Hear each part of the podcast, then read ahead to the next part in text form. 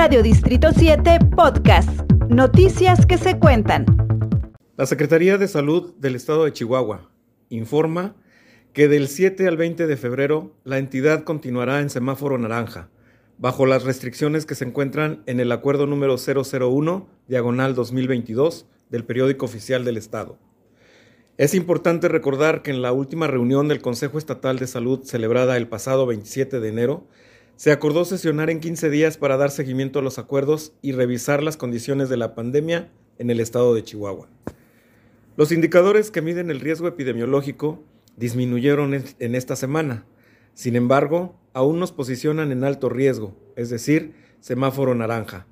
Por lo tanto, es necesario que continuemos redoblando esfuerzos, priorizando nuestras salidas de casa a actividades esenciales.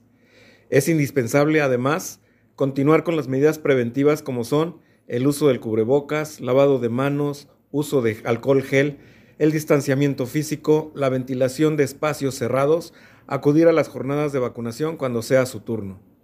Todas estas medidas en conjunto nos ayudarán a disminuir las cadenas de transmisión y con esto coadyuvar a la reactivación paulatina a las actividades sociales, económicas y educativas.